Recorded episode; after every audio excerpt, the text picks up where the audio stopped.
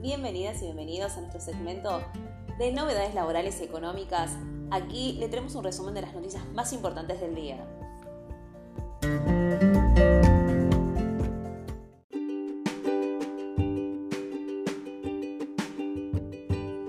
Dólar tarjeta, dólar MEP o desdoblamiento cambiario.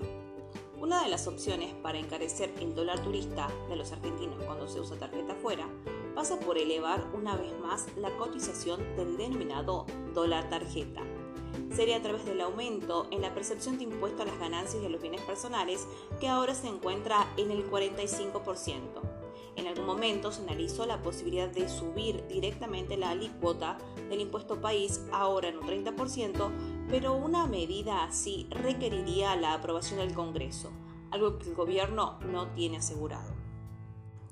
La intención, en todo caso, es que el valor del dólar tarjeta, ahora que se encuentra en 260 pesos, sería por lo menos igualar el valor del blue, que ahora se encuentra en torno a los 275-280 pesos. Una diferencia del 8%, pero que podría volver a dispararse en caso de que no mejoren las expectativas sobre la economía. Por otra parte, la segunda opción bajo análisis tiene que ver con obligar a quienes tengan gastos en dólares en el exterior a buscar esos dólares en el mercado MEP. Sería una operación que está perfectamente aceitada en el sistema financiero, ya que los bancos suelen operar con sus clientes, ya sea cuando quieren comprar o vender dólares de manera totalmente legal. Acá también el riesgo es que la medida termine perjudicando la cotización, ya sea del dólar MEP, la del Blue o la del contado con liquidación, como sucedió cada vez que el gobierno impuso restricciones en el mercado cambiario. La clave de pasar los pagos de los saldos de las tarjetas en este mercado es que no se estarían utilizando dólares de las reservas, ya que sería una operación entre particulares que es la manera en la que transan los dólares habitualmente en el MEP, a través de la compra-venta de bonos de deuda. Otra vez, el riesgo de poner en marcha esta medida, que en el pasado reciente también fue analizada y está en carpeta, es que se vuelva a disparar la brecha que es justamente lo contrario a lo que el ministro de Economía Massa está buscando y por eso dispuso el dólar soja para que las agroexportadoras liquiden divisas en la ventanilla del Banco Central. Finalmente, la tercera alternativa ya implicaría otro escenario. Se trata directamente de un desdoblamiento cambiario, algo que hasta ahora fue rechazado por la Casa Rosada. Para algunos analistas, un desdoblamiento formal implicaría la cristalización de un hecho irregular del mercado cambiario, con la existencia de distintos tipos de cambio, algo que debería unificarse en el corto a mediano plazo. Un desdoblamiento implicaría también dar una señal al mercado de que en algún momento habrá una devaluación abrupta, algo que el gobierno quiso evitar por todos los medios a pesar de las distorsiones. ¿De qué serviría un desdoblamiento cambiario?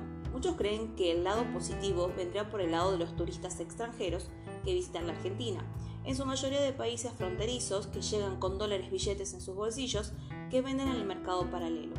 Con una segmentación del mercado, esos turistas de Uruguay, Chile y Brasil podrían pagar sus gastos directamente con la tarjeta de crédito y esos dólares irían a las reservas del Banco Central.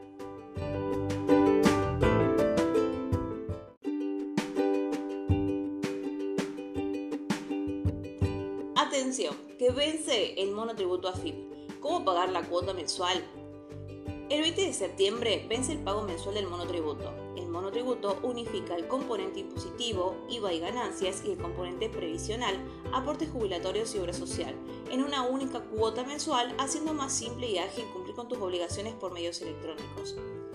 Te detallamos cuáles son las formas de pagos disponibles de monotributo en la Administración Federal de Ingresos Públicos a cargo de Mercedes Marco de Pont.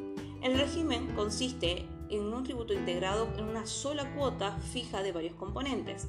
El impuesto según categorías que se establecen sobre la base de los ingresos brutos obtenidos, según la facturación, la superficie afectada a la actividad, la energía eléctrica consumida y el monto de alquileres de vengados. Por otro lado, está la cotización previsional fija que corresponde a los aportes de jubilación y de obra social. Como pequeño contribuyente, te sirve para simplificar el cumplimiento de tus obligaciones impositivas ganancias de IVA y de seguridad social, jubilación y obra social.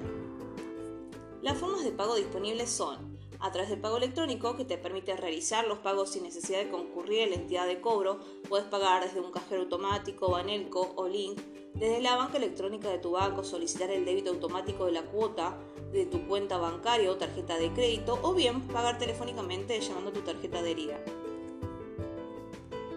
Para pagar mediante Internet tenés que ingresar con tu clave fiscal y generar el volante electrónico de pago, PEP, a través del servicio CCMA, cuenta corriente de monotributistas y autónomos, donde se especificará la obligación a cancelar y los datos correspondientes a quit, periodo, impuesto, concepto, subconcepto e importe. Luego, a fin de abonar el MEP, el BEP deberás acceder a la entidad de pago y seleccionar la opción Pagos AFIP. El pago podrá efectuarse de forma inmediata tras la generación del BEP.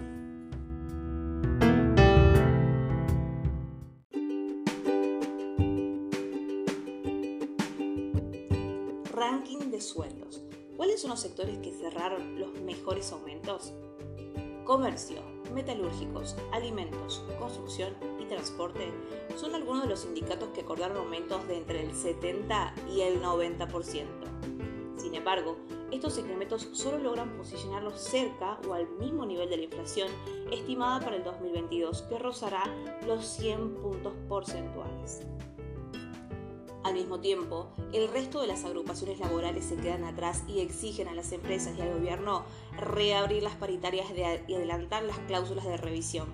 Según la consultora Mercer, los aumentos salariales que las empresas otorgan a sus trabajadores es del 71% en promedio en 2022. Mientras tanto, las proyecciones privadas anticipan un 95% de inflación anual.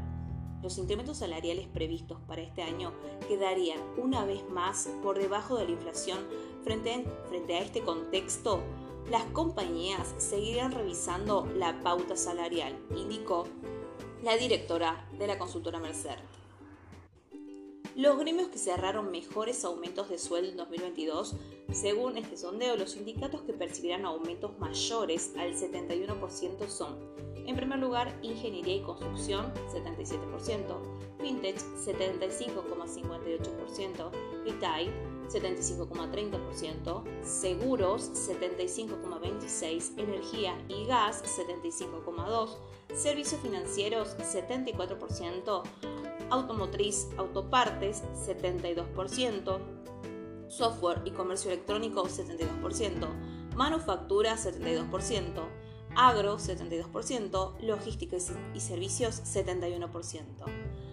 Para aclarar que muchos de los sectores tienen previsto cláusulas de revisión para diciembre, febrero o en ambos periodos. De esta forma, logran empatar o hasta superar la inflación estimada, pero quedan atrasados al pesar un corto periodo de tiempo, lo que obliga a exigir una reapertura de negociaciones salariales con las diferentes cámaras u organismos gubernamentales.